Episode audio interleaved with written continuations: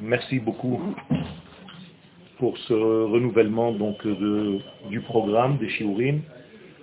Et j'espère que nous allons pouvoir avancer comme il faut et entrer dans des notions de plus en plus profondes qui correspondent à notre génération en même temps. Notre vie, d'une manière générale, est un voyage, un grand voyage. Toute notre vie est un voyage, à partir du moment de notre naissance, jusqu'à notre arrivée à ce qu'on appelle, d'une manière codifiée, la terre d'Israël. La terre d'Israël n'est pas seulement un lieu dans lequel on arrive, c'est une forme de structure supérieure, une compréhension d'une notion très profonde, d'un secret de quiétude, de tranquillité, de calme, d'assise, d'assurance, de émouna. Tout ça, ça s'appelle Eretz Israël, car le mot Eretz en hébreu ne veut pas dire seulement la terre, mais est lié à la racine du mot ratson, le désir. Donc Eretz Israël, c'est arriver en réalité à réaliser vos propres désirs qui sont liés au Kodesh. Donc Israël, c'est Yachar El, la droiture d'Akadosh Baruch Donc lorsqu'on atteint ce degré, c'est qu'on a en réalité parcouru le chemin de notre vie et qu'on a fait ce grand voyage. L'homme, dans ce voyage, n'avance pas vers quelque chose d'inconnu, comme on peut l'imaginer. On avance et on verra bien. Non. L'homme, dans ce voyage, ne va pas dans ce sens, il va dans ce sens. C'est-à-dire qu'il est en train de revenir vers lui-même. Autrement dit, nous nous sommes éloignés de notre être profond et tout le long de notre vie, nous nous rapprochons de soi. Et c'est pourquoi l'ordre que Dieu dit à Abraham, et qui en réalité doit être entendu et audible par chacun d'entre nous, l'ech, lecha, se traduit par va vers toi, et non pas va-t'en. C'est-à-dire l'ech, lecha. Reviens vers ta structure de base, vers ton essence, vers ton identité. Car nous la perdons, cette identité, au moment où nous sortons du ventre de notre maman. Dès notre naissance, on nous fait oublier notre véritable identité pour qu'on puisse la retrouver. Elle est en nous, elle est à l'intérieur, au plus profond de soi, mais on nous a jetés très loin pour qu'on puisse revenir tout doucement. Donc il s'agit ici d'un processus qui ne se fait pas d'une seule traite, il prend toute une vie et parfois plusieurs vies, d'où le secret de la réincarnation dans le judaïsme, c'est-à-dire qu'on doit sans cesse aller vers soi et se retrouver. Imaginez-nous que je donne un chiffre, je vais donner le chiffre 30. Alors, euh, Madame Levana, elle a un chiffre 30. Au moment où elle est née, on la met au chiffre 2. Donc elle a 28 degrés à combler pour arriver au 30 qu'elle est dans sa structure intérieure. Vous comprenez? Et donc plus la distance est grande, plus il est difficile de réatteindre, de retrouver vous-même. Mais c'est le travail de l'être. Donc on ne va pas vers l'extérieur, on va vers l'intérieur. Et quand cette Levana a terminé sa vie, admettons qu'elle est arrivée à 20 sur 30, eh bien il y a 10 degrés de vide qu'elle a raté, qu'elle n'a pas encore comblé, et ce vide-là s'appelle le Gehenom, l'enfer. Alors que les 20 degrés atteints s'appellent son Gan Eden. Donc elle a 20 degrés de jardin de délicatesse, Gan Eden, et 10 degrés de décalage qu'on appelle en hébreu Gay Ben Hinom. C'est-à-dire que c'est un décalage. Quand j'ai dit enfer, vous avez directement poussé un cri parce que vous ne comprenez pas la notion malheureusement, après 2000 ans de culture chrétienne, on a l'impression qu'il y a des démons avec des fourches du Club Med qui brûlent des gens dans des fournaises. Euh, c'est de la foutaise. Le homme est tout simplement un décalage entre moi et moi. Et le paradis, c'est la délicatesse des retrouvailles de moi-même.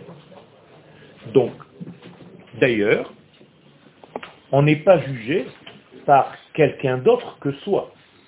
C'est-à-dire qu'on va placer à côté de moi le véritable degré que je suis. Donc, cette fameuse Levana, on va la poser à cause, à côté de la Levana qui a vécu. Ça, c'est le modèle initial, 30.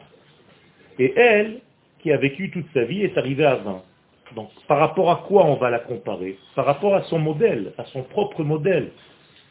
Il faut qu'elle ait un baromètre, il faut qu'elle ait une mesure, un étalon, quelque chose qui va mesurer celle qu'elle était dans le paraître par rapport à celle qu'elle était dans l'être. Vous comprenez comment ça se passe? Donc personne n'est jugé par n'importe quoi, n'importe comment. On vous place tout simplement à côté de votre modèle de base. Et plus ou moins vous êtes proche de ce modèle, plus vous avez fait un véritable travail dans votre vie. Tout simplement, elle avance, elle avance et elle fait le maximum de ses possibilités. On ne va pas lui dire à combien elle est. Plus on évolue, plus on peut savoir si on est en train de retrouver ce que nous sommes. Généralement, plus on vieillit, plus on est calme, plus on est serein, plus on comprend les choses de plus en plus. Ça dépend des gens. Je ne parle pas, je ne parle pas seulement d'un voyage individuel, attention. Parce que cette Levana, à l'intérieur d'elle, comme Shulamit, comme euh, Patricia, comme n'importe laquelle, à l'intérieur d'elle-même, il n'y a pas une personne individuelle. Il y a un peuple, le peuple d'Israël, qui se cache à l'intérieur d'elle. Donc quand elle va vers elle-même, quand je vais vers moi, je dois retrouver en fait la nation qui est cachée à l'intérieur de mon âme. Et si je ne retrouve que le Yoel individuel, je n'ai pas encore réellement fait un travail. C'est là où j'arrive à 20 sur 30. Mais si je pénètre à l'intérieur et je me rapproche de plus en plus, je m'aperçois que le Yoel individuel n'était qu'une apparence. À l'intérieur de moi, il y a Am Israël. Et véritablement, les retrouvailles avec soi, c'est retrouvailles avec le peuple d'Israël. Je n'invente pas tout ce que je suis en train de vous dire, c'est tout simplement un verset qu'on n'a jamais réellement lu convenablement. C'est ce que Dieu dit à Abraham. Va vers toi, et qu'est-ce que tu vas trouver quand tu vas te retrouver? Goy Gadol, une grande nation. C'est ce qu'il lui dit. Donc voyage toute ta vie jusqu'à ce que cette grande nation se révèle à toi. Et c'est effectivement ce que nous devons faire tous. Tant que tu n'as pas atteint le peuple d'Israël qui se cache à l'intérieur de ta personne individuelle, c'est que tu dois continuer à marcher. Pardon? C'est la sérénité. C'est pour ça que je vous dis, Israël, ce n'est pas seulement le nom d'un peuple, c'est un concept. Israël, c'est Yachar, c'est la droiture divine qui se cache à l'intérieur de cette Neshama que Dieu a créée qui s'appelle Israël. Donc en réalité, il y a ici un voyage exceptionnel qui pousse la personne à retrouver son être. Et toute notre vie, c'est ce voyage-là. Et c'est pourquoi l'homme, par définition, est appelé celui qui marche. À l'inverse de ceux qui sont statiques. Pourquoi on l'appelle celui qui marche? Ben, Tout simplement parce que cette démarche et cette marche de l'homme doit être continuelle. Et quand on nous dit que l'homme marche, c'est qu'il est aussi soumis à un danger permanent. Pourquoi? Ben, Tout simplement parce que marcher, c'est tomber à chaque instant. On ne peut pas marcher sans tomber. Puisque marcher, ça sous-entend que nous sommes toujours sur un pied par terre et un pied en l'air. Donc je suis en manque d'équilibre. Donc je suis en train de tomber. Il se trouve que le pied sur lequel je vais poser va me permettre d'avancer, donc de ne pas tomber. Mais en fait, marcher, c'est tomber à chaque instant. Vous comprenez? Et donc je ne peux pas marcher, ni considérer une démarche quelconque dans ma vie, sans prendre en compte que je vais tomber à chaque instant où j'avance. Et c'est pour ça que les Chachamim nous disent que Kol Adrachim Bechezkat Sakana. Tous les chemins de notre vie sous-entendent un danger. C'est d'ailleurs pourquoi nous faisons Tfilat Haderech, la prière de la marche, du chemin. C'est un petit peu difficile, je ne savais pas qu'il y avait un cours. Comment? Non, il faut leur dire, il faut leur dire. Peut-être qu'ils trouvent un autre endroit, ils sont trois ou quatre. Ils sont que trois ou quatre.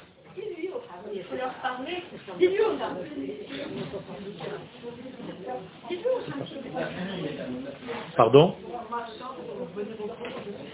Vous êtes tombé. Eh bien, et c'est exactement ça. Alors, alors, en réalité, il faut prendre en compte cette chute permanente. Et même si vous n'étiez pas tombé complètement, le fait de marcher, c'est tomber. Donc on est toujours, en réalité, dans une forme, j'allais dire, oblique, diagonale.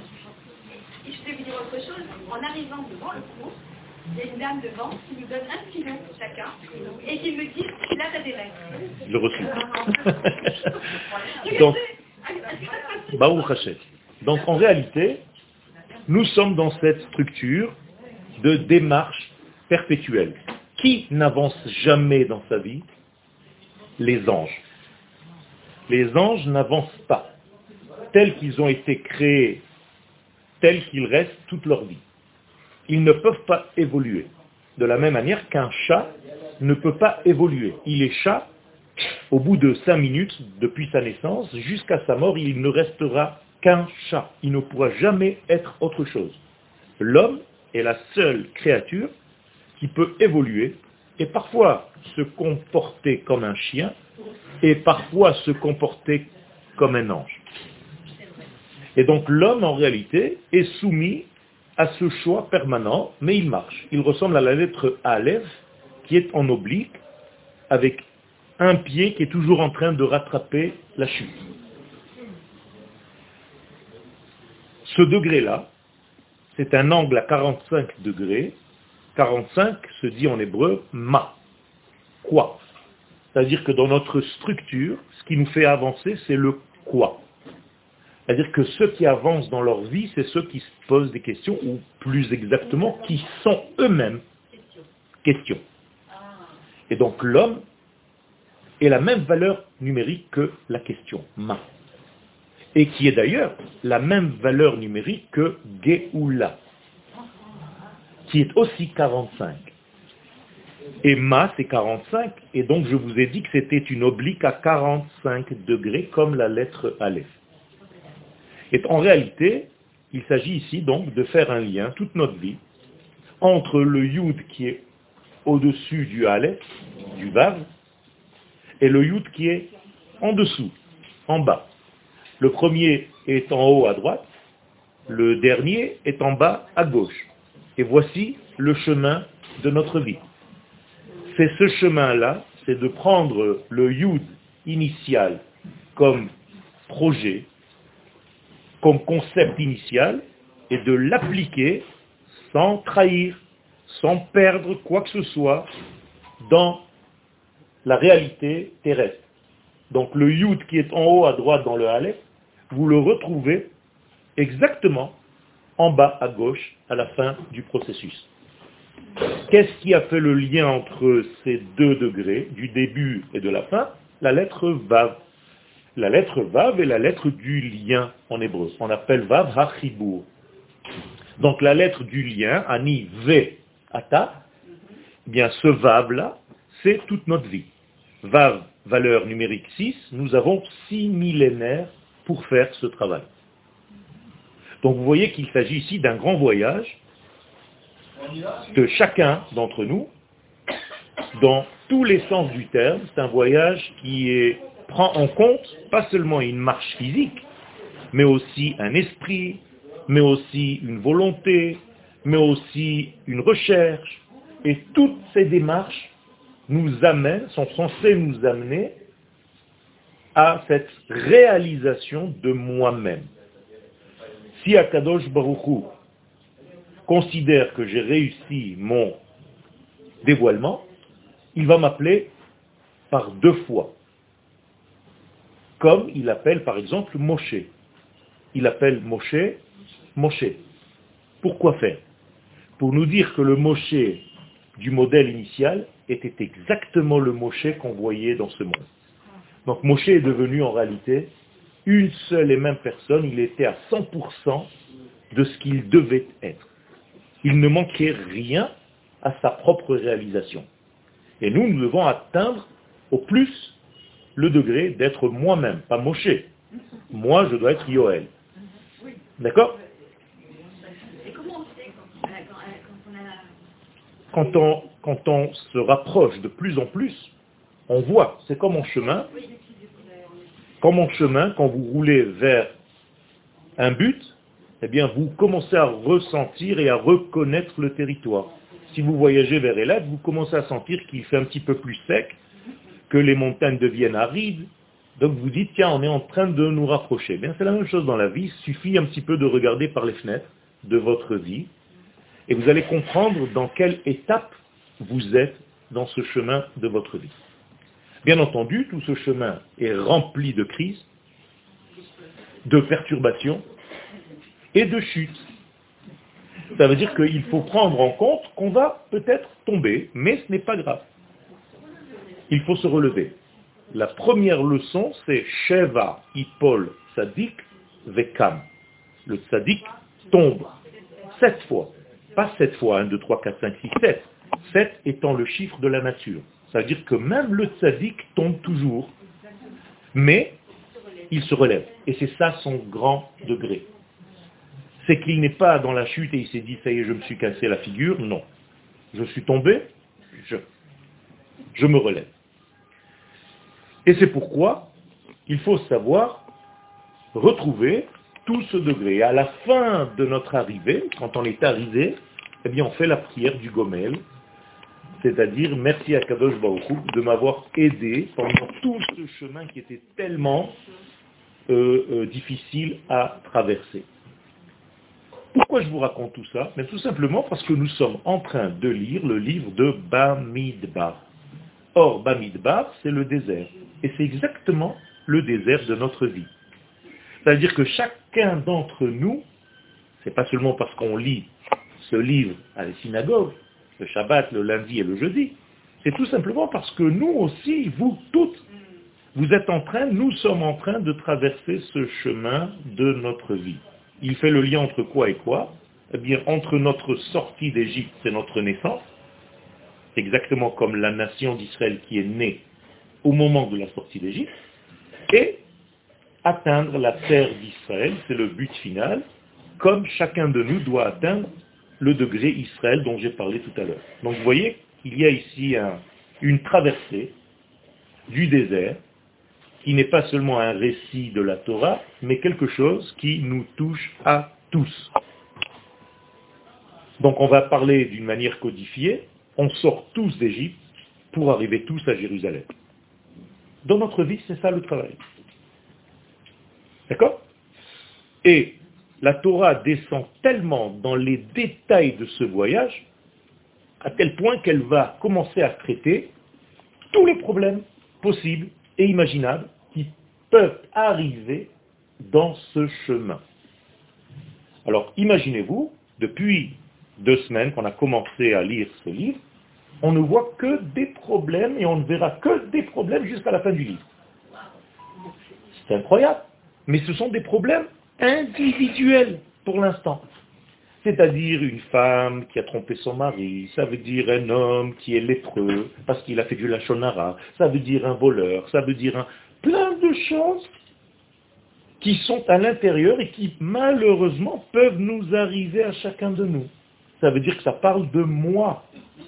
Et donc quand je lis ce livre, je me dis, où est-ce que ce que tu viens de lire t'a un petit peu touché? Où est-ce que tu t'es retrouvé dans le texte de la Torah? Et la Torah, avec son intelligence, est capable de descendre dans ses plus bas degrés et de d'accompagner la personne, de ne pas la laisser tomber.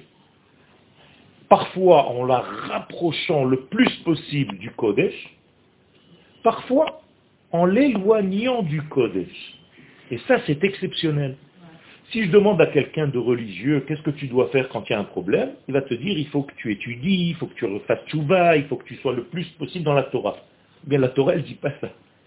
Elle dit que parfois, le traitement est inverse. Il faut l'éloigner. Par exemple, le lépreux, dont j'ai parlé tout à l'heure, on n'a pas le droit de le ramener, de le rapprocher du Beth en lui disant, regarde, fais rapproche-toi du centre névralgique d'Israël. Non. On va lui dire, toi, tu es un destructeur parce que tu parles du mal des uns et des autres. Le traitement pour toi, c'est de te sortir de tous les campements d'Israël. Tu vas te retrouver seul. C'est à peu près 12 à 13 kilomètres. Tu vas marcher, tu vas sortir du campement d'Israël et tu vas être seul dans le désert, seul. Complètement seul pendant quelques jours pour rencontrer qui là-bas? Toi-même. Parce que tu t'es tellement éloigné de toi-même que tu ne sais plus qui tu es. Donc si tu restes au sein du peuple d'Israël, tu ne représenteras qu'un dégât pour tout le monde. Donc va te retrouver, s'il te plaît, tout seul. Et quand ça, quand ça ira mieux, on viendra te chercher.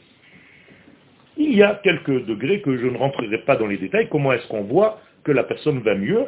Tout simplement, ça se répercute sur son corps, sur sa peau. C'est incroyable. Donc vous voyez qu'il y a un traitement qui doit éloigner la personne. Parfois, ce traitement-là, il apparaît chez nous. Vous êtes en crise de foi, dans le sens spirituel. Parfois, vous avez une crise de foi. Pourquoi vous avez envie de tout lâcher Parfois, vos enfants vous font peur, ils disent, maman, moi, j'ai pas envie d'être dans la Torah, j'en ai marre de toutes vos bêtises. Ça arrive. Mais il faut prendre en compte que c'est aussi une possibilité de guérir. Ça veut dire que la Torah, telle qu'il a appréhendée jusqu'à aujourd'hui, n'était pas bonne pour lui. C'est pas que la Torah n'est pas bonne. C'est la manière dont on lui a enseigné le message qui ne correspondait pas à sa nature. Donc, que doit-il faire? La même chose, même une yeshiva, c'est pas parce que c'est une yeshiva que c'est fini. La Torah nous dit que même la Torah elle-même, lorsqu'elle entre dans quelqu'un qui n'a pas été assez nettoyé, elle devient pour lui un poison. La Torah. Lo C'est un, poison qui donne la mort. La Torah. Et par contre, pour un autre, juste son copain à côté de lui, Samchaim, un élixir de vie. Donc vous voyez que ça ne veut rien dire. Il ne faut pas croire que ce sont des blocs. Chacun a une structure personnelle qu'il faut prendre en compte. Et donc si j'ai un enfant très sensible, il faut que je sache comment faire entrer en lui le message. Pas comme un bourrin. C'est pas parce que je donne un message que ça y est. Ce message doit être intelligent, délicat, et doit toucher chaque personne selon ses caractéristiques. Ça ne veut pas dire que ce garçon est un rachat, ou que cette fille est une fille pas bien. Ça veut dire tout simplement qu'elle a besoin d'une prise de conscience d'elle-même pour revenir réellement avec son choix, comme il faut, convenablement à la Torah. Donc il faut lui laisser, il faut avoir de la patience. Et généralement, ceux qui sont à côté n'ont pas cette patience et s'énerve avec cette personne en lui disant tu n'es qu'un mécréant, tu n'arriveras à rien. Tous ces trucs-là. C'est dommage, tu as tout quitté. C'est pas dommage, heureusement. Encore une fois, c'est la même chose, c'est pas des rabbinim, j'appelle ça des rabbins des bois.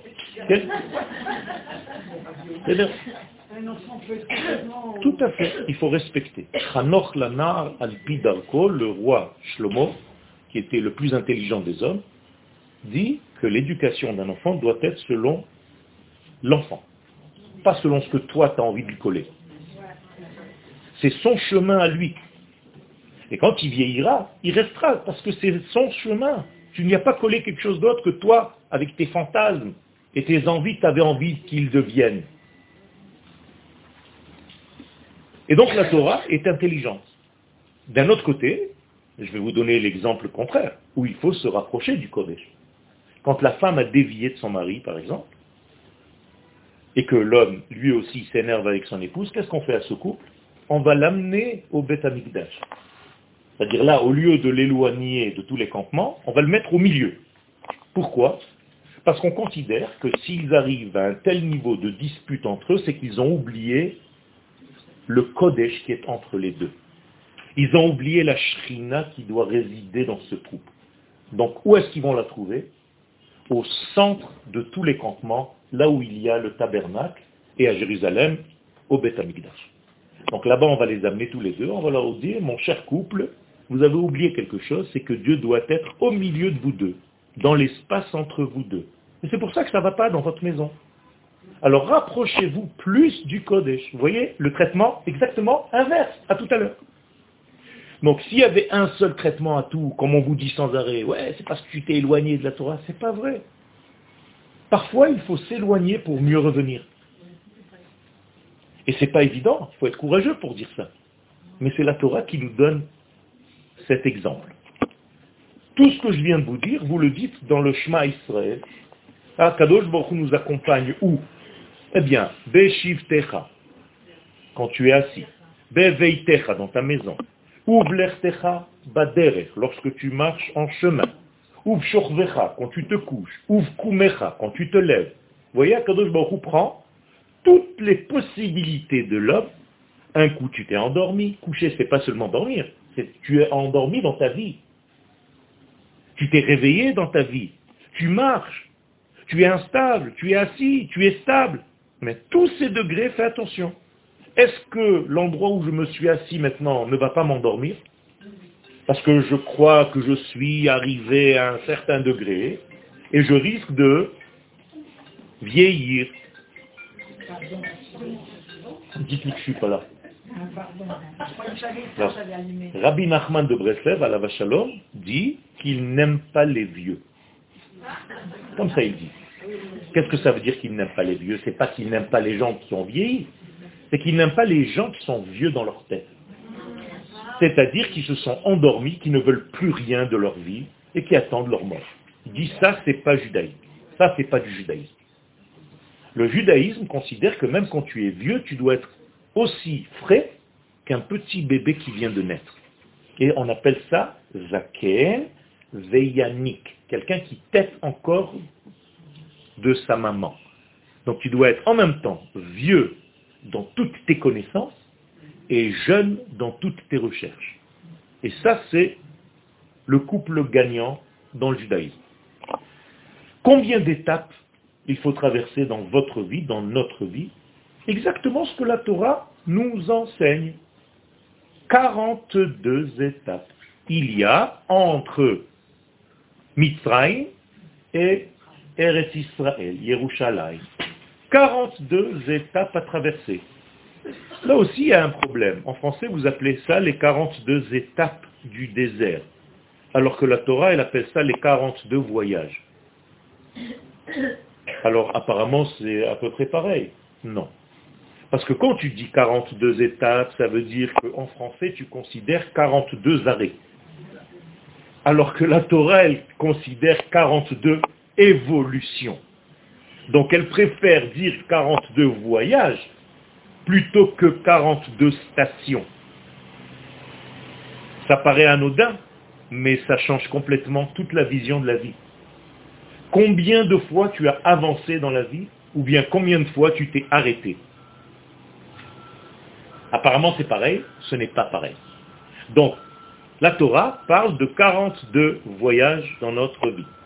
Et la preuve que chacun de nous traverse ces épreuves différemment, par exemple, si on fait partie d'une certaine tribu, eh bien c'est pas le même caractère que l'autre, ni que la troisième, ni que la quatrième. On combien d'ouverture l'Éternel a ouvert la mer quand on a traversé en sortant d'Égypte? En douze parties. Ça veut dire qu'il y avait douze passages, pas comme dans le film que vous avez vu où tout le peuple entre dans un seul degré. Il y a douze passages différents. Qu'est-ce que je veux dire par là? Qu'est-ce qu'on s'en fiche que ce soit un ou douze? Mais ça veut dire que nous avons au moins douze façons différentes de vivre et de traverser les problèmes de notre vie. Chacun va traverser son problème différemment. On vient d'avoir une guerre, chacun d'entre nous l'a vécu différemment et a traversé encore cette étape. On vient d'avoir le corona, chacun d'entre nous a traversé encore une fois différemment ce degré. Il y a des gens qui ont laissé des plumes là-bas, il y a des gens qui sont morts, il y a des gens qui sont bien, il y a des gens qui ont été malades, qui ont été guéris, il y a plein de possibilités. Eh bien, la Torah est intelligente et elle est respectueuse de chacun d'entre nous. Et donc, traverser la mer en douze parties, c'est très intelligent. Ça veut dire que quand tu as devant une classe, sache que autant de personnes, c'est autant de possibilités d'appréhender la même vérité. Si je vous demande par exemple de me décrire ce que vous voyez là, vous allez me dire la main, oui, mais quoi dans la main? Vous voyez mes ongles?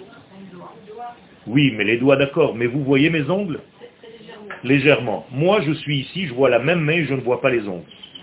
C'est bizarre quand même. Je vois des doigts, je vois tout, mais je vois exactement l'inverse de ce que vous voyez.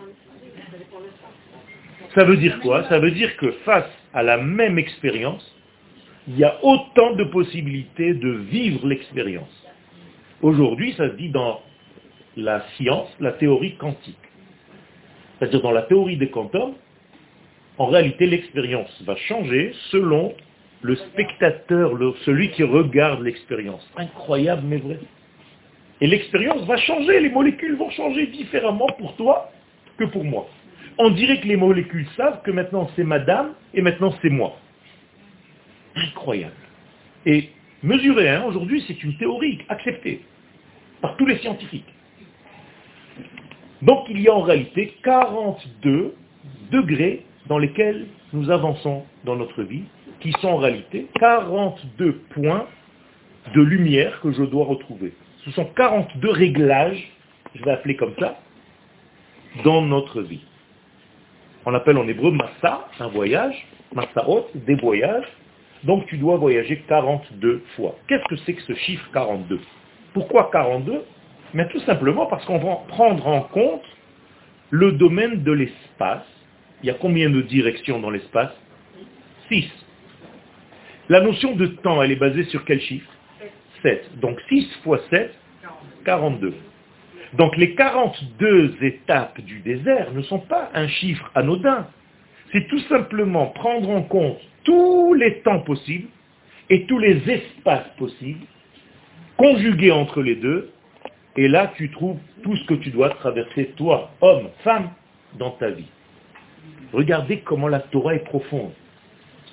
Alors si vous lisez le texte de la Torah au premier degré, vous avez l'impression que c'est une histoire, Moïse, Dieu dit à Moïse, viens, je te donne la Torah, il va traverser.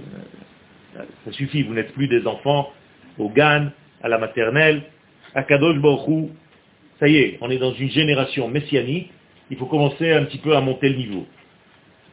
toute la Torah est un code. Et si tu ne sais pas décoder, tu vas rester au ras des pâquerettes malheureusement. Tu vas croire que la Torah est une belle histoire. Mais je vous rassure, il y a des histoires beaucoup plus belles. Si j'ai envie d'inventer une histoire, je peux inventer une histoire. C'est pas ça la Torah.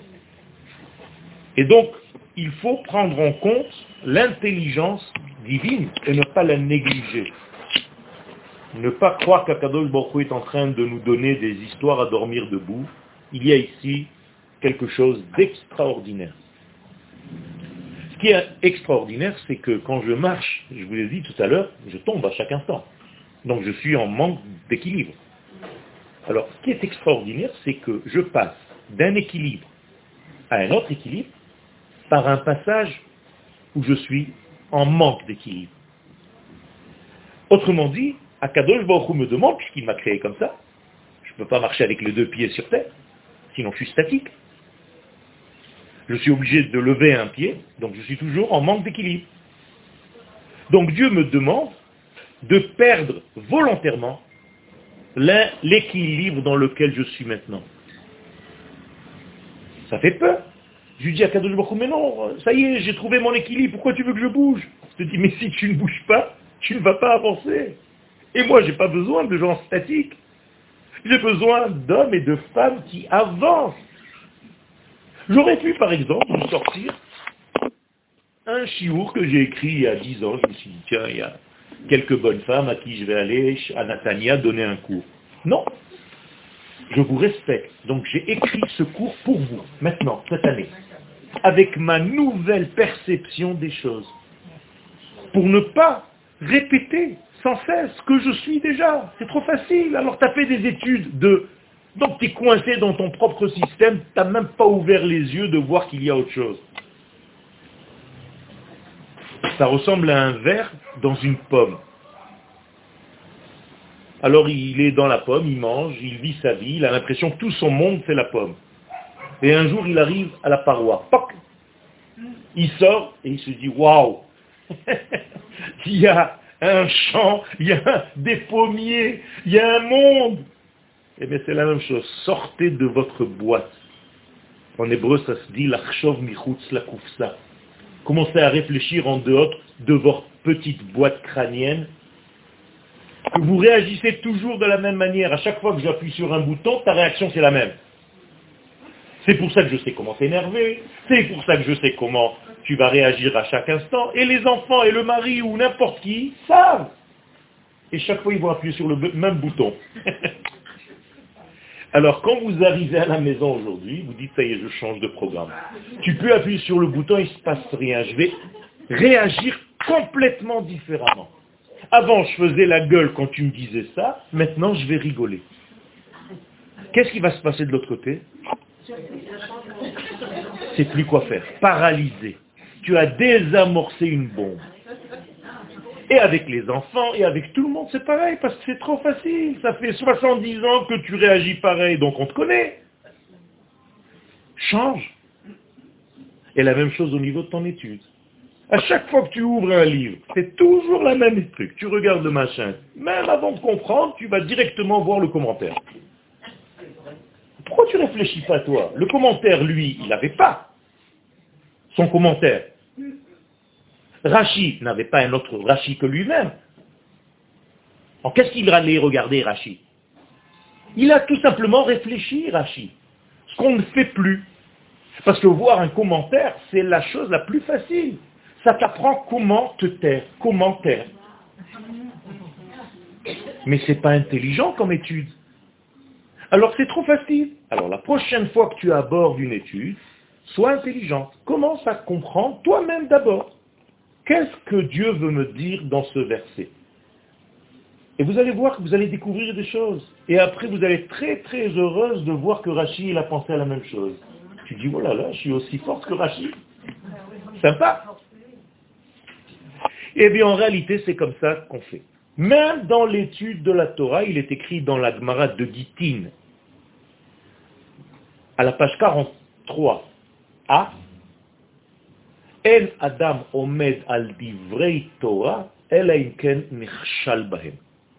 homme ne peut pas comprendre un texte, quel qu'il soit, de la Torah, s'il ne s'est pas cassé la figure sur ce même texte, plusieurs fois.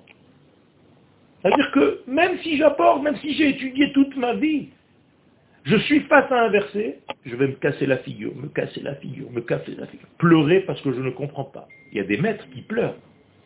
Rabbi Chaim Vital, allait dormir souvent en pleurant, parce qu'il n'avait pas compris un verset. Nous, on ne comprend pas le verset, on ferme le livre. Ou on tourne les pages, je vais lire un truc qui me va, qui m'aille. Dès que je ne comprends pas, même pas je me fatigue. Il y a des gens qui pleurent, qui souffrent. Pourquoi je suis bouché? Et en allant dormir, Akadosh les nettoie, ils se réveillent le matin, ils ouvrent le même texte et tout est clair. Vous croyez que ça vient comme ça? Ça ne vient pas comme ça. Voilà la Gemara ce qu'elle dit. Ça veut dire que c'est extraordinaire de voir que l'instabilité, c'est elle qui nous fait arriver à certaines stabilités, même si elles sont ponctuelles. C'est parce que tu es capable et tu n'as pas peur, tu es courageux de passer par des états d'instabilité. C'est ça le courage. D'une manière générale, la lumière dans notre vie, quelle qu'elle soit, ne se voit que à travers le noir. Ça aussi, c'est un miracle. Incroyable. Le Zohar nous dit, let nehora, il n'y a pas de lumière, si ce n'est que el amigo chashucha, du rocher. C'est-à-dire, la lumière dans ta vie vient du noir. Pourquoi? Tout simplement parce que tu es dans un monde binaire où toute chose se comprend par son inverse. Donc si tu veux comprendre la Géoula, tu dois comprendre l'exil. Si tu veux comprendre la lumière, tu dois comprendre le noir. Si tu veux étudier le jour, tu dois étudier la nuit. Vous comprenez comment ça marche? Akadosh Baruch nous a donné des yeux. Le blanc de l'œil correspond à 70% de l'œil. Il y a 70% de blanc et 30% de noir ou coloré, peu importe. Et nous, on voit avec quelle partie La blanche ou la noire?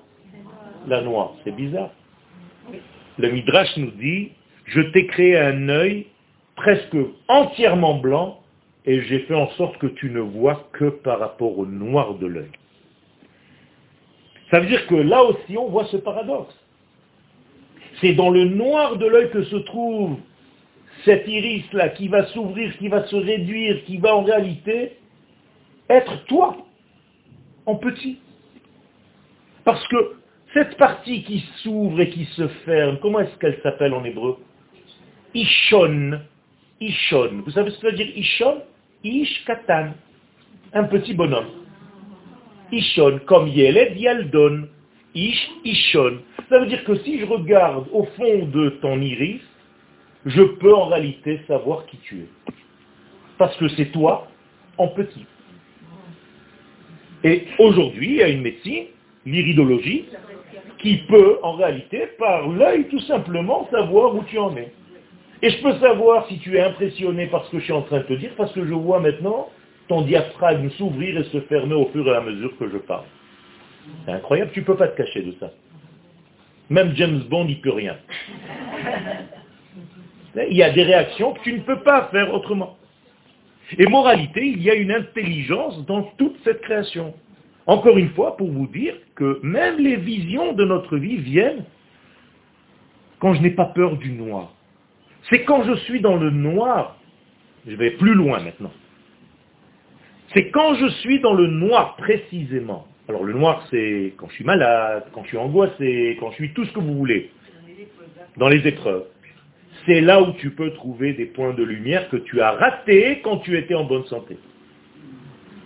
Ça veut dire que malheureusement, j'allais dire, c'est pas quand on est tranquille qu'on arrive à avancer dans la vie, c'est toujours quand on tombe. C'est là où on a eu les plus grandes avancées de notre vie, les plus grandes décisions, les plus grandes transformations de notre être. C'est au moment où nous sommes tombés, on croyait à ce moment-là que tout était foutu. Hein Hein. C'est chacun pareil. Et rétroactivement, tu dis, Baruch Hashem, que je suis tombé là-bas. Parce que j'aurais pas changé de vie. J'aurais été aujourd'hui coincé dans un autre système, dans une autre histoire. Alors que là-bas, j'avais envie juste de mourir. Tellement c'était difficile. Comme quoi, le manque d'équilibre te permet d'avancer. Où est-ce que nous voyons cet exemple? Parce que tous les exemples que je suis en train de vous donner, ce n'est pas parce que j'ai fait 10 ans de psychanalyse ou de psychologie. C'est parce que j'étudie la Torah, c'est tout.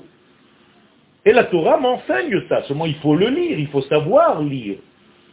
Eh bien, dans la plaie des ténèbres en Égypte, c'est là où les enfants d'Israël ont vu les plus grandes richesses qui étaient cachées, qu'ils n'étaient pas capables de voir quand il faisait jour. Et donc Dieu fait une plaie de ténèbres, il plonge l'humanité dans le noir, et les enfants d'Israël, dans ce noir-là, commencent à trouver des solutions à plein de choses. Alors dans la Torah, ça s'appelle d'une manière codée, Kle Keses, Kle Zahav, Smalo, des ustensiles d'argent, des ustensiles d'or et des vêtements. Bien entendu, vous comprenez qu'il s'agit ici d'un code.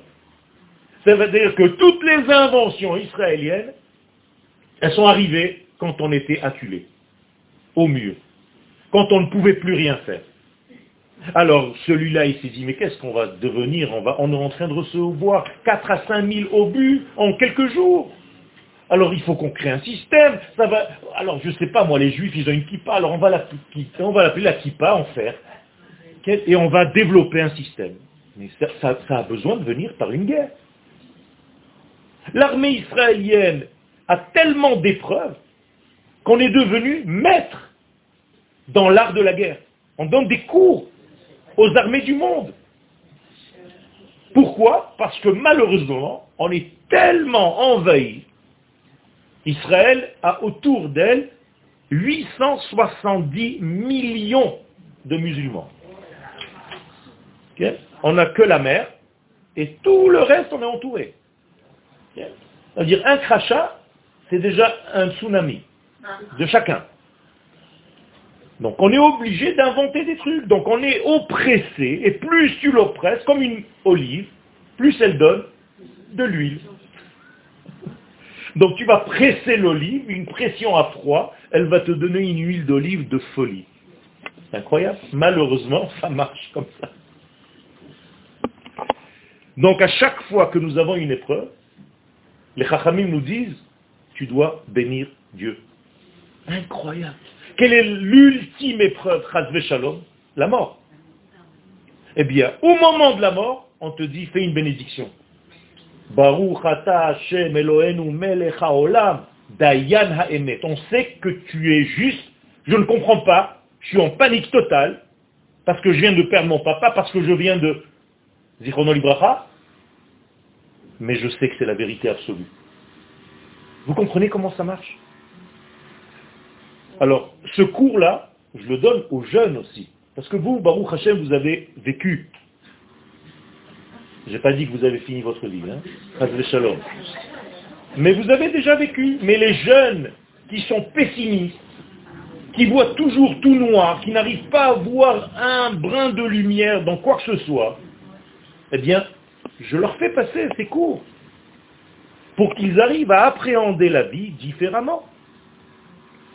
Alors cette lumière, par, quel miracle ou par quel objet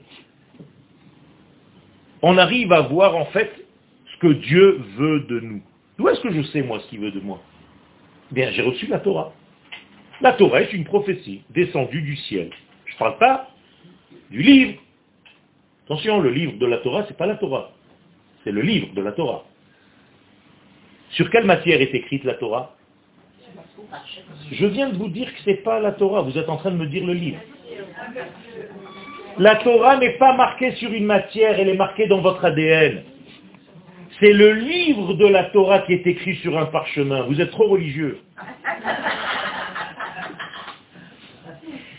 Vous avez oublié ce que c'est que la Torah. Vous croyez que la Torah, c'est juste le parchemin qui est dans l'armoire.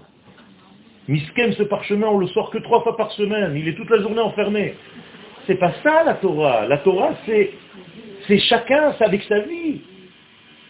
Il y a même des imbéciles. Je dis des imbéciles parce que c'est l'expression de la Gemara. C'est pas moi. Je ne me, me serais pas permis.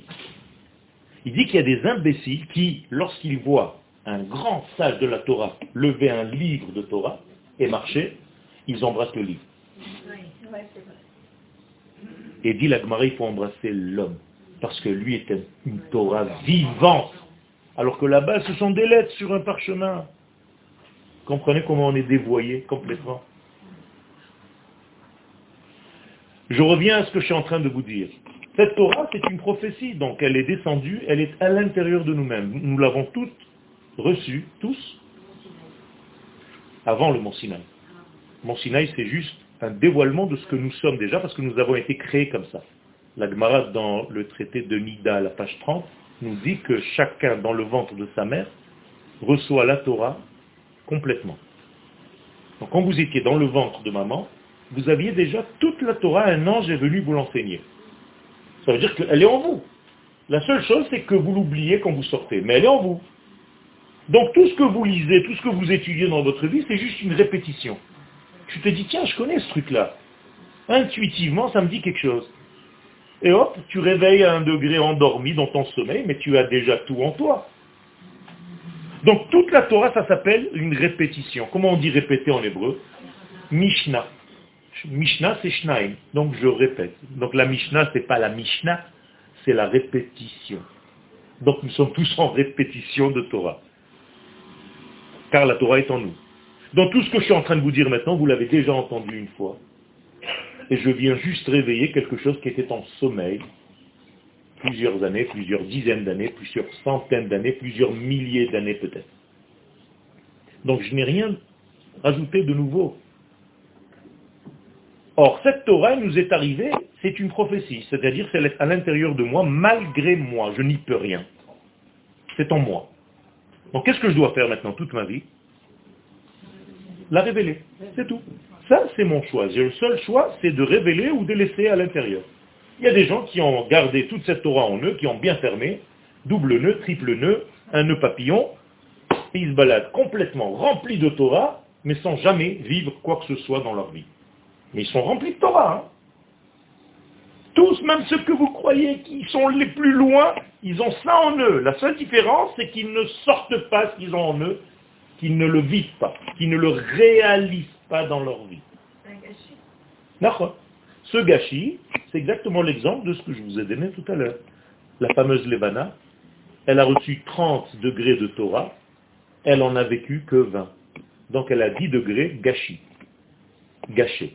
Elle doit revenir pour ces 10 degrés, encore une fois, dans une petite fille ou dans un petit garçon qui va aller au GAN, à qui la maman va encore préparer des sandwichs, et qui va recommencer toute une vie entière juste pour les 10 degrés qu'elle a ratés la dernière fois. Alors au lieu de l'appeler Levana maintenant, on va l'appeler Ben. C'est les mêmes lettres que Levana, on lui a juste envoyé, enlevé le lamet, parce qu'elle avait 30 degrés, on lui donne maintenant Ben. Alors tu as l'impression que c'est un garçon qui vient de naître, que la maman elle a appelé Ben, mais en réalité c'est la Levana d'avant. C'est incroyable. C'est-à-dire que votre petite fille où vos petits garçons étaient peut-être vos grands-pères dans une autre réincarnation, et vos grands-mères. Moi, je connais une fille qui était dans ce monde avec sa maman, qui est dans la réincarnation d'avant. La maman était la fille et la fille était la maman. Et elles se sont inversées maintenant. Tout ce que je suis en train de vous dire, c'est pas juste pour euh, vous dire des informations en l'air, c'est tout simplement parce qu'il y a un élément, et je vous ai dit qu'Akadosh Baruch nous aide, il ne nous laisse pas tomber. C'est extraordinaire quand même que l'infini, l'infini, hein, pas un bonhomme, l'infini, béni soit-il, c'est-à-dire vous comprenez même pas ni moi de ce que je dis. L'infini, je ne sais pas ce que ça veut dire, vient me donner un message à moi, le petit bonhomme que je suis, il me donne une Torah, il me donne une direction de vie, mais où on a vu une chose pareille? L'infini n'a rien d'autre à faire que de s'occuper de ces petits... Oui, c'est ça le secret d'Israël. Et donc nous sommes remplis de certitude que nous sommes accompagnés par l'infini, béni soit-il, dans tout ce qu'on fait dans notre vie et que même si une personne va rater sa vie au niveau individuel, le mouvement, le flux est tellement vaste que ça ne peut que réussir. Akadosh Baruch ne rate pas sa création. N'ayez pas peur pour lui. Il ne peut pas s'être trompé. C'est pas du tout des notions d'infini. Tout marche.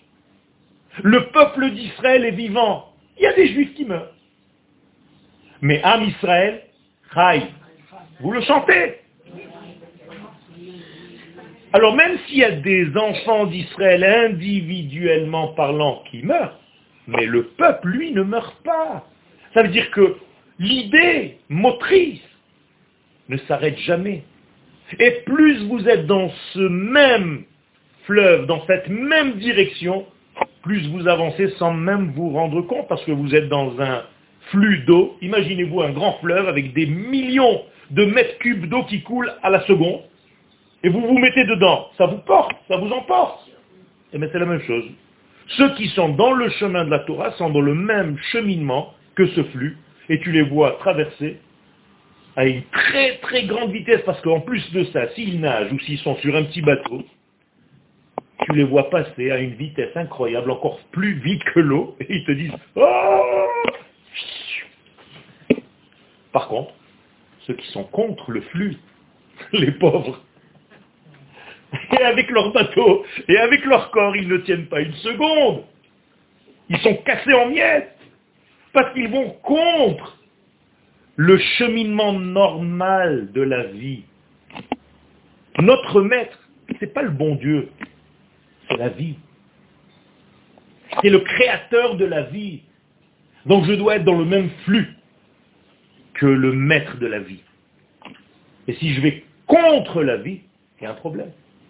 Qu'est-ce que je dois faire à quelqu'un qui est contre la vie? Je dois le tuer. Comme ça, au moins, il est arrivé immédiatement à ce qu'il voulait.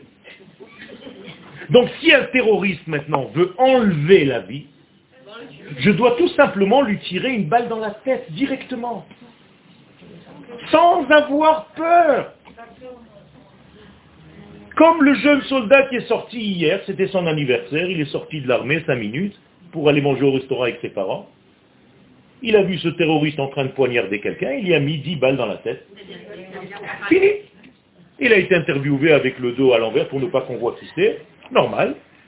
Et après, il est allé au restaurant. Faut pas avoir peur, on est devenu peureux. On est devenu petit, on est devenu mesquin parce qu'on a l'impression qu'on est humaniste. T'as pas le droit d'être humain avec quelqu'un qui est contre la vie. Au contraire, tu dois l'accompagner chez son maître le plus vite possible. Et mettre 18 balles dans ton canon. Il faut revenir à notre courage national et à ce que nous sommes. Tout ce que je suis en train de vous dire, c'est qu'Akadosh Baruch nous met en face de nous des terroristes. Ce qu'on appelle Chevle Mashiach, c'est très bizarre. Quand vous appelez la situation dans laquelle les... Comment on dit en français Chevle Mashiach? Les, Non, les douleurs de l'enfantement messianique. Les, non, Chevle. Chevle, nous disent les commentateurs, Chabbele, Chabbala, Mechabel. Ce sont les terroristes qui vont être là au moment du processus messianique. Incroyable, c'est clair. Et si tu n'arrives pas à comprendre ça, eh bien tu vas t'endormir, ils vont te faire peur, tu vas arrêter, tu vas te dire non, je sais pas. Il n'y a pas, je sais pas, je sais très bien. Il n'y a rien à donner, il n'y a rien à faire. Quelqu'un qui est anti-vie et qui vient enlever la vie, il faut le rapprocher du Maître éternel. C'est tout. Alors Dieu nous a donné un ustensile extraordinaire qu'on va retrouver ce Shabbat. La menorah. La menorah du Beth Amikdash est un instrument secret extraordinaire. C'est un bloc d'or qui est énorme, qu'un homme ne peut pas lever, qu'un homme ne peut pas sculpter. Même le plus grand artiste du monde ne peut pas sculpter la menorah. C'est pas qu'elle est fondue dans un moule. Non, il faut travailler. Ça n'existe pas. Il y a des cercles, il y a des obliques, il y a des cônes, il y a des fleurs, des castorines.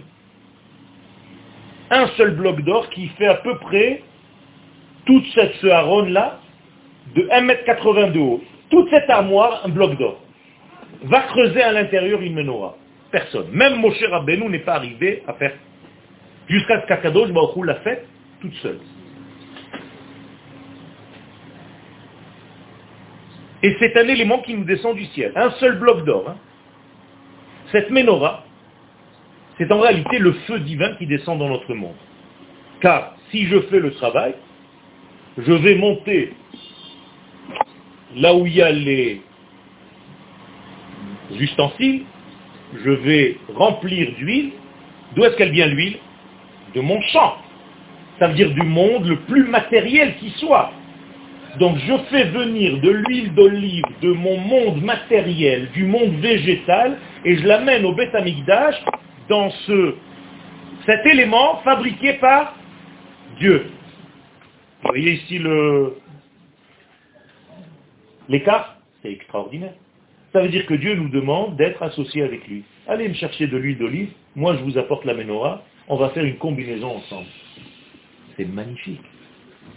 Et quand la combinaison va être faite, Dieu va nous dire maintenant, allumez, et la lumière que vous allez voir là-bas, c'est ma lumière. Qu'est-ce que c'est que cette lumière? Ce n'est pas des bougies. C'est une lumière qui enseigne. Comment on appelle la lumière qui enseigne? Aïe, aïe, aïe, aïe, aïe. Or, mais qui enseigne. Oraita.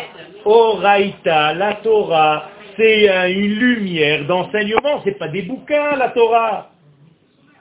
C'est un feu divin qui parle. Est-ce que vous entendez les flammes? C'est difficile, mais il faut les entendre. Mais Les flammes parlent. Quand vous allumez des veilleuses du vendredi, c'est pas qu'elle crépit. Le mouvement du feu est en train de me raconter une histoire, on n'arrive même pas à décoder. Il faut savoir lire la lumière de la bougie, Rabotaille. C'était des secrets qu'il faut étudier. Tout parle dans notre monde, même sans parler. Vous croyez qu'en étant ici assise, vous ne parlez pas? Je peux revoir par rapport au comportement de votre corps, le fait de se gratter à un moment donné, ou à un truc donné, ou à souffler, ou à respirer. Chaque fois je me dis, celle-là, la pauvre, elle vient de, hop, smell Respire. Parce que je viens de dire quelque chose. Euh, j'ai un avantage sur vous, c'est que je vous vois de face. vous, vous voyez que les perruques ou les cheveux de l'autre.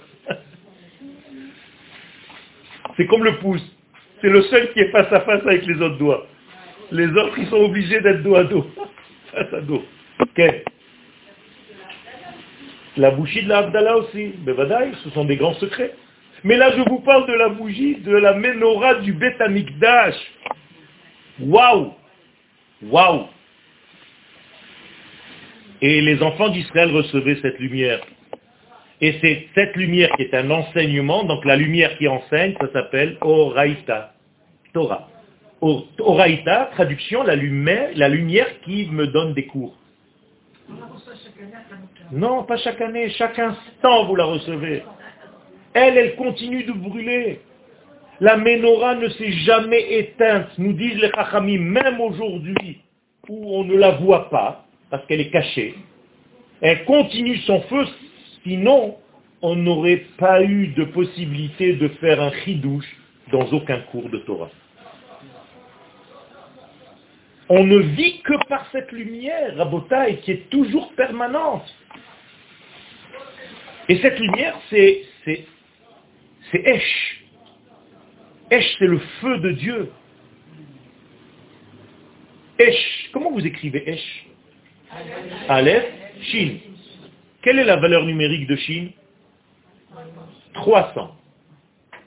Oui, ça ressemble à 3 vases, 300. Aleph, 1 ou 1000, Elef, Aleph, Elef, c'est pareil. Donc pourquoi vous lui donnez le 1, le pauvre? Aleph, c'est mi ou 1, c'est pareil. Donc en réalité, j'ai un feu qui est en valeur numérique 300 000. C'est exactement la vitesse de la lumière, 300 000 km à la seconde. Dans le mot Esh en hébreu. Mais ça ne me suffit pas, moi, j'ai envie de savoir où je veux en venir. tu m'as parlé de Ménorah, tu m'embrouilles. Maintenant tu me dis Esh. Aucun rapport avec Ménorah. Aïe, aïe, aïe. Alors Menorah, même 40. Noun 50, ça fait 90. Vav 6, 96. Resh 200, 296. Et 5, 301. Menorah égale 301 Esh, la vitesse de la lumière.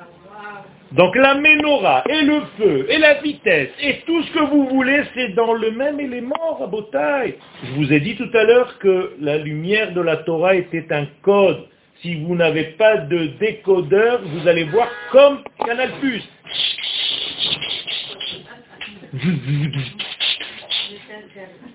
Tu peux te mettre à côté et faire comme ça pour essayer de voir quelque chose. Il faut acheter un décodeur Rabotai. Ce décodeur se vend chez les maîtres de la Torah. Et c'est comme ça qu'on évolue dans notre texte. La Torah est intelligente, c'est un art de vie tout entier, c'est la vie. La plus obéissante des vies aux valeurs de l'éternité. Il n'y a pas plus que ça. Alors je peux jouer toute ma vie avec mon petit cerveau cartésien, humain, et essayer de faire le mariole. Je vais que me casser la gueule. Alors que là, j'ai un programme de vie que l'infini objectif m'a donné, et je fais comme s'il n'existait pas. Je vis dans un déni total. C'est pas terrible ça C'est comme la terre d'Israël. Aujourd'hui on a une terre, et encore nos frères qui se disent, eh, on a encore le temps, si Dieu veut, dans 200 ans, dans 300 ans, si Dieu veut, bientôt, bientôt on va venir. Continuez à rester là-bas, vous, vous êtes la Sheraka. Non, nous on viendra bientôt. Pourquoi tu n'es pas venu maintenant? Ah, il y avait la guerre. Ah, mes enfants, ils sont moins bien que les tiens. J'ai pas envie que mon fils, il aille à l'armée. Pourquoi mon fils, il est guerrier à l'armée et qu'il est au front et qu'il est en train de mettre sa vie en danger? Parce que pour mon peuple et ton fils, c'est pas le même. On ne fait pas partie de la même nation. C'est pas ta guerre. Alors on va te rappeler que c'est sa guerre. Même quand il y a une guerre ici, on va te frapper là-bas maintenant. C'est comme ça que ça marche. Tu vas dire, mais je suis pas israélien, je suis juif, on s'en fiche. Pas. C'est comme ça que ça marche. Tu veux pas comprendre les choses. Ça fait 73 ans qu'on a un État. Et les gens font comme si il n'y avait rien, il ne s'est rien passé dans le monde. Si Dieu veut le Mashiach, il va venir. Mashiach, Mashiach. Rabbi Yehuda Alevi dans le Kuzari, il dit que ceux qui chantent cette chanson-là, c'est un verset, Anima Amin et qui n'habitent pas en Eretz Israël, ça ressemble à un sifflement d'oiseau et à la parole d'un perroquet. Parce que tu ne vis pas ta Géoula, tu ne vis pas ton peuple, tu ne vis pas l'histoire de ton peuple. Ah, tu regardes la télé à 4000 km. Je vois tout ce qui se passe. J'ai les informations en direct.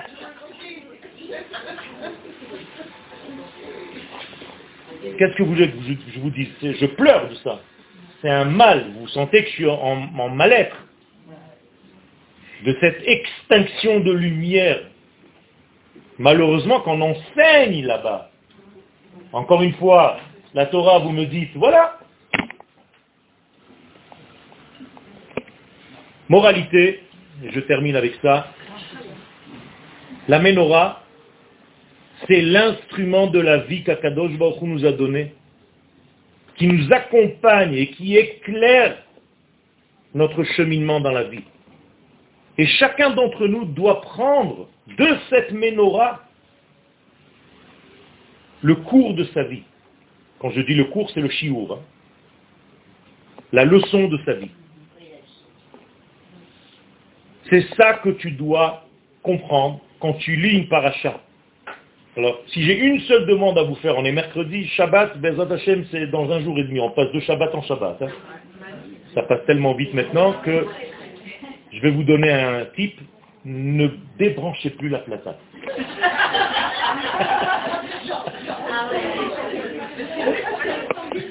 Motsai Shabbat, vendredi. Motsai Shabbat, vendredi. C'est quoi ce truc-là? Ça aussi, c'est dit par nos sages, c'est ce qu'on appelle la fin des temps. Ça veut dire le temps n'est plus, il est en train de se rétrécir. Donc on est en plein, en plein, en plein dans le processus. Le Mashiach est là, il faut juste un dévoilement. Donc n'ayez pas peur. Alors je vous demande un truc, si vous voulez sortir avec quelque chose de ce cours. Shabbat, ne lisez pas seulement l'histoire de la paracha. Prenez un degré. Un degré, un verset. Un, un, pas dix, ni deux, ni trois, un. Et essayez tout le Shabbat de vous habiller dessus. Il n'y a rien d'autre dans cette paracha que ce verset. Et vous allez voir la richesse que vous allez sortir d'un verset de la Torah, tellement c'est énorme.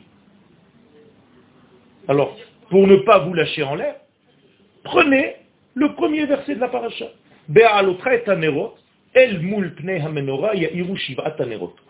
Voilà.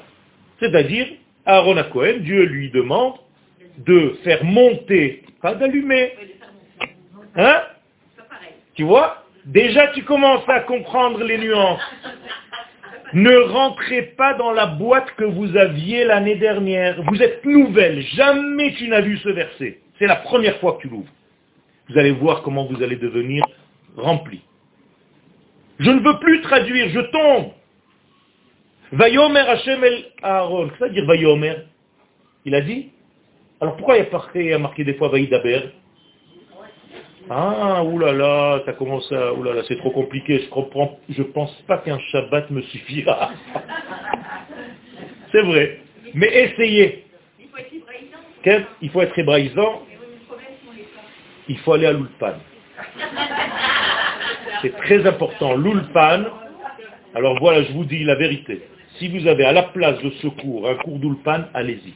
C'est plus important que mon cours. Si, si, si. Je vous dis la vérité, Rabotaï. Ceux qui ne parlent pas l'hébreu perdent. Ils ne savent même pas combien.